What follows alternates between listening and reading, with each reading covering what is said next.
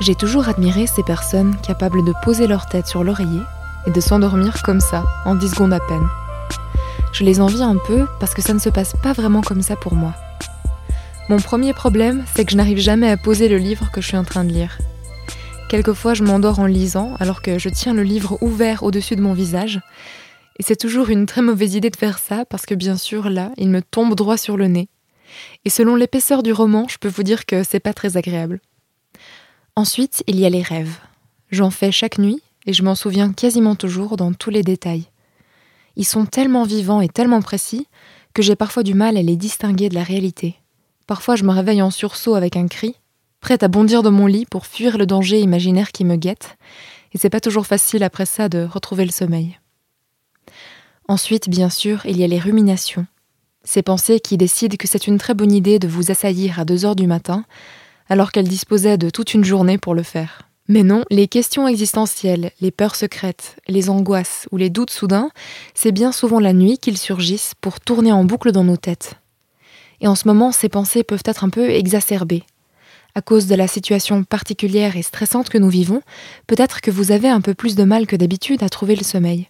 Si c'est le cas, cet épisode est pour vous. Bienvenue dans Tout va bien, un podcast féminin pour adoucir le quotidien. Pas tuer les instants de bonheur, Valentine. La vie, c'est comme une boîte de chocolat. On ne sait jamais sur quoi on va tomber. Cet épisode est présenté par Hélène Demester. Quand ce petit capricieux de Morphée est en retard, qu'il se fait désirer ou qu'il décide de s'en aller à 4 heures du matin, on se retrouve allongé sous la couette, les yeux rivés au plafond. On se sent frustré parce qu'on sait qu'on devrait dormir, mais dans ces cas-là, il est bien difficile de faire taire notre cerveau, qui se met à ressasser, à analyser, à réfléchir.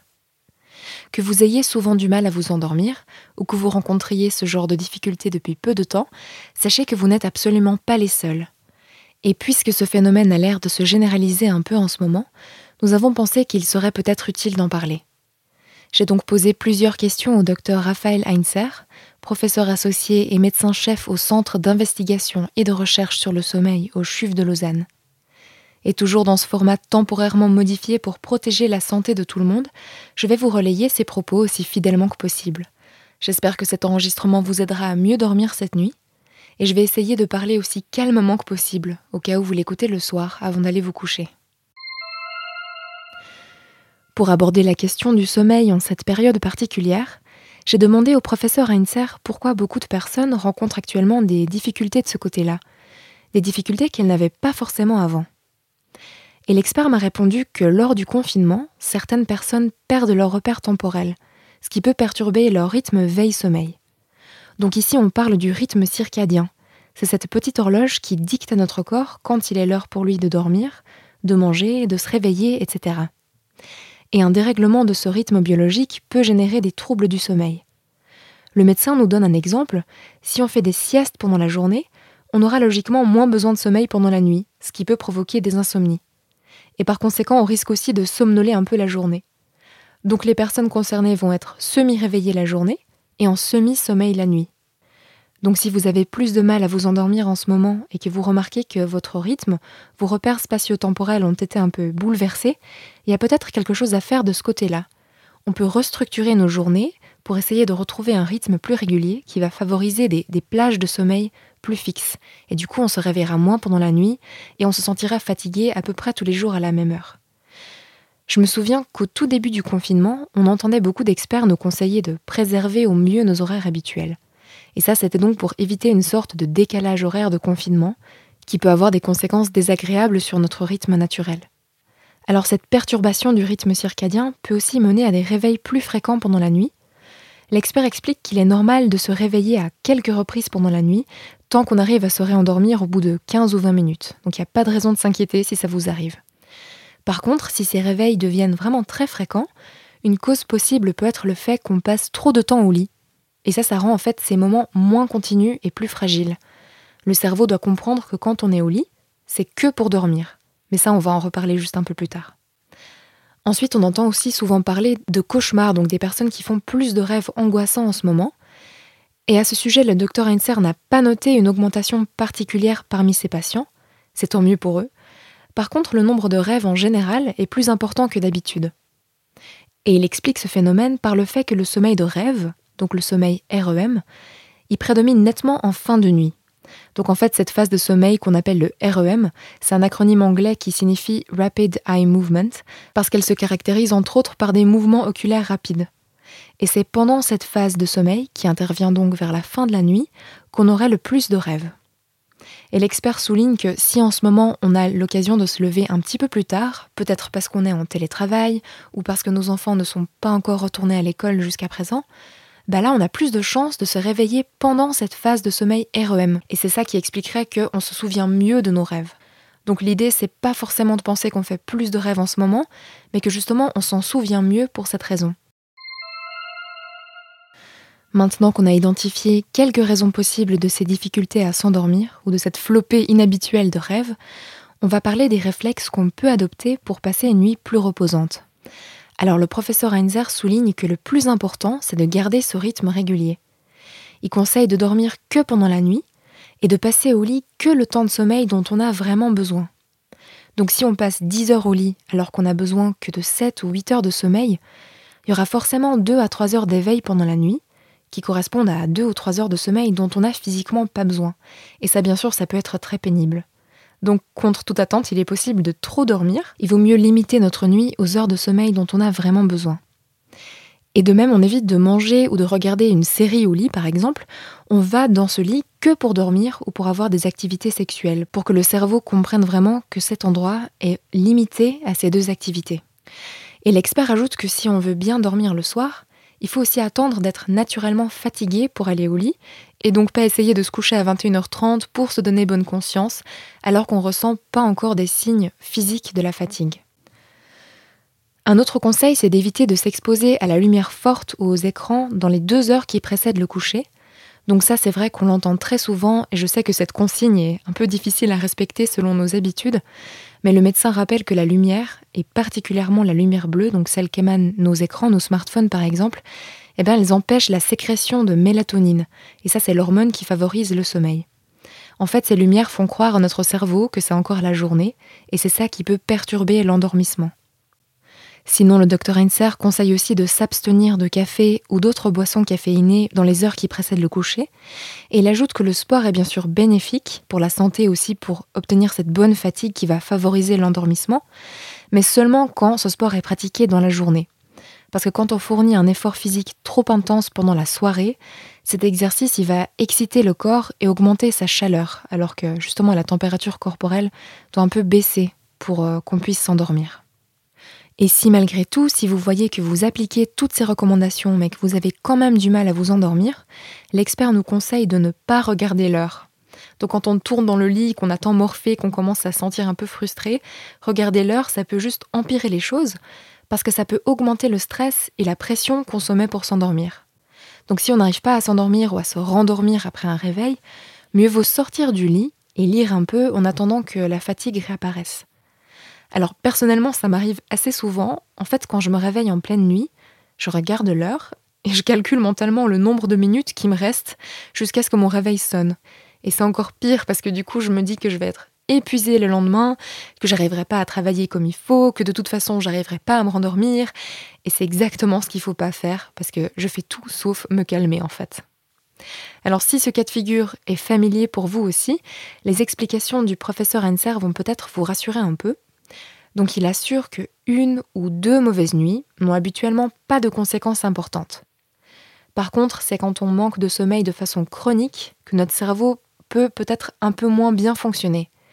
C'est là qu'on pourra remarquer par exemple des troubles de l'attention ou des troubles de la mémoire. Et un autre effet possible, c'est évidemment un risque d'endormissement pendant la journée et particulièrement au volant, ce qui peut être extrêmement dangereux. Donc si on n'a pas obtenu assez de sommeil pendant la nuit et qu'on ressent de la somnolence pendant la journée, la meilleure chose à faire selon le spécialiste, c'est de faire une sieste, éventuellement suivie par un petit café. Et ce qu'on appelle ces turbo-siestes, donc les siestes très courtes qui vont de 5 à 20 minutes, elles peuvent déjà avoir un effet réparateur. Donc si on en a la possibilité, ça peut nous faire du bien, ça peut nous rafraîchir et nous aider à tenir jusqu'au soir, jusqu'à l'heure habituelle du coucher. Et bien sûr, pour rappel, si on sent la fatigue arriver au volant, il est évidemment primordial de s'arrêter de conduire. Comme le but n'est pas de vous faire stresser encore plus en vous faisant penser à toutes les conséquences possibles d'une fatigue chronique, on va parler des façons de calmer cette angoisse et ces ruminations qui peuvent aussi nous tenir éveillés. Et de ce côté-là, le professeur Heinzer confirme que le coucher est un moment où on peut ressasser les problèmes de la journée. Et c'est encore pire quand on va se coucher trop tôt, donc avant l'arrivée naturelle des signes de la fatigue, parce que dans cette situation, on ne sera pas encore assez fatigué pour dormir, et c'est là que bien sûr le cerveau va saisir l'occasion pour commencer à tourner ses pensées en boucle dans, notre tête. Et dans ces cas-là, l'expert recommande des exercices de relaxation qui permettent par exemple de focaliser notre attention sur notre respiration. On en parle aussi très souvent, mais la respiration, c'est vraiment un outil fantastique on y a d'ailleurs consacré un épisode entier de ce podcast, c'est l'épisode 17. Je vous invite à l'écouter si des exercices de respiration peuvent vous intéresser. Et dans les cas résistants, donc si la respiration ne suffit pas, ou en cas de réveil très fréquent et très brutaux pendant la nuit, le professeur Henser ne recommande habituellement pas de somnifère, mais plutôt une approche par une thérapie cognitivo-comportementale. Donc il ajoute que ça fonctionne très bien chez la plupart des patients. Alors si vous souffrez d'insomnie fréquente, si vous vous réveillez vraiment très souvent pendant la nuit, si vous avez par exemple un, cauchemar qui, survient très fréquemment et qui finit par euh, vous donner la peur de vous endormir tellement que vous avez peur de revivre ce mauvais rêve, bah, il n'y a pas de raison de rester seul. N'hésitez jamais à vous tourner vers un spécialiste parce qu'il y a des solutions pour ces cas-là et pour retrouver des nuits reposantes qui favorisent bah, le bien-être et aussi la santé. Mais donc pour en revenir à ces exercices de respiration, je vais vous en donner un que nous avait proposé la sophrologue Ophélie Schechter-Grillon dans l'épisode 17 justement. Comme ça, si vous écoutez cet épisode le soir avant d'aller vous coucher, vous aurez quelque chose à faire pour commencer à calmer le stress et glisser progressivement vers la nuit, vers le sommeil. Je vous laisse donc avec cet extrait de l'épisode 17. Alors oui, un exercice pour s'endormir et puis je dirais aussi un exercice pour se rendormir en cas de trouble du sommeil, de réveil nocturne, euh, ce qu'on appelle une respiration ressource. Donc l'idée, quand vous êtes euh, prêt à vous endormir, à vous allonger, à accueillir une, belle nuit à venir, c'est de pouvoir inspirer. Vous pouvez, euh, comme les autres exercices, poser les mains sur le ventre, accompagner la respiration, d'inspirer en gonflant bien la paroi abdominale, le ventre, Peut-être vous pouvez visualiser ou mentaliser un ballon qui se gonfle dans le ventre. Vous retenez l'air quelques instants, quelques secondes, et puis mentalement, euh, de vous formuler, la petite voix intérieure peut se formuler un mot ou une phrase courte. Je vous propose peut-être le mot détente, le mot calme, le mot paix ou sérénité. Et enfin, sur le temps d'expiration, une expiration lente, profonde, diffusez le mot ou la phrase dans votre corps, dans votre mental, afin de détendre le corps, de bien s'installer dans la nuit à venir, de faire cette transition entre la journée, entre la nuit qui va se dérouler de manière confortable. Peut-être une nouvelle fois, inspiration, toujours en mentalisant cette phrase ou ce mot et à l'expiration, diffusion dans l'ensemble du corps, dans la tête, toujours en se concentrant sur l'abdomen, le ventre qui gonfle à l'inspiration et à l'expiration qui se relâche très tranquillement, d'accueillir les sensations corporelles, le corps qui se relâche très tranquillement. Et je vous recommande de prendre l'habitude de respirer de cette manière, de cette façon, car elle changera la couleur de la vie en général et la couleur de la nuit aussi. Si vous avez des difficultés euh, récurrentes à vous endormir, je vous, encourage pardon, à la pratiquer 4 à 5 fois le soir au moment de vous endormir en s'allongeant durant 3 à 4 minutes. Et en dehors de ces pratiques, vous pouvez euh, respirer de cette manière aussi lorsque vous vous promenez dans la nature ou écoutez la musique, pratiquez un sport, de demeurer alors sensible à l'effet que cela vous fait de respirer ainsi dans cette situation. Je remercie chaleureusement le professeur Raphaël Heinzer pour toutes les réponses qu'il m'a fait parvenir en prévision de cet enregistrement. Et merci également à tous nos auditeurs et auditrices pour votre écoute. J'espère que cet épisode pourra vous aider à dormir un peu mieux cette nuit On se retrouve mercredi prochain dans un nouvel épisode de Tout va bien. D'ici là, surtout, prenez soin de vous. Et bonne nuit.